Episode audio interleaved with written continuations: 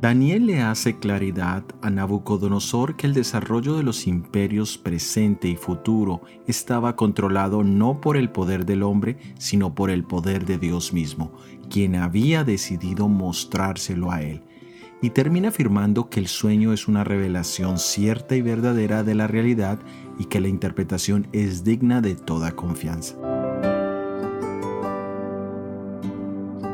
En el libro de Apocalipsis capítulo 19 versículo 11 leemos, Entonces vi en el cielo abierto y he aquí un caballo blanco, y el que lo montaba se llamaba fiel y verdadero, y con justicia juzgaba y pelea. Jesús aquí recibe el nombre de fiel y verdadero.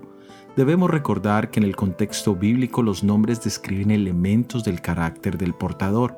Jesús es fiel y verdadero porque todo lo que ha dicho y prometido lo ha cumplido, y especialmente en relación con el plan de salvación. Nos ha prometido salvarnos de la condenación y del poder del pecado.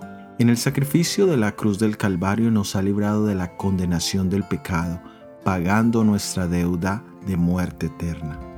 Cuando reconocemos nuestra condición y confiamos en sus méritos, vemos cómo nos libra del poder del pecado, dándonos la victoria sobre nuestras malas inclinaciones y hábitos.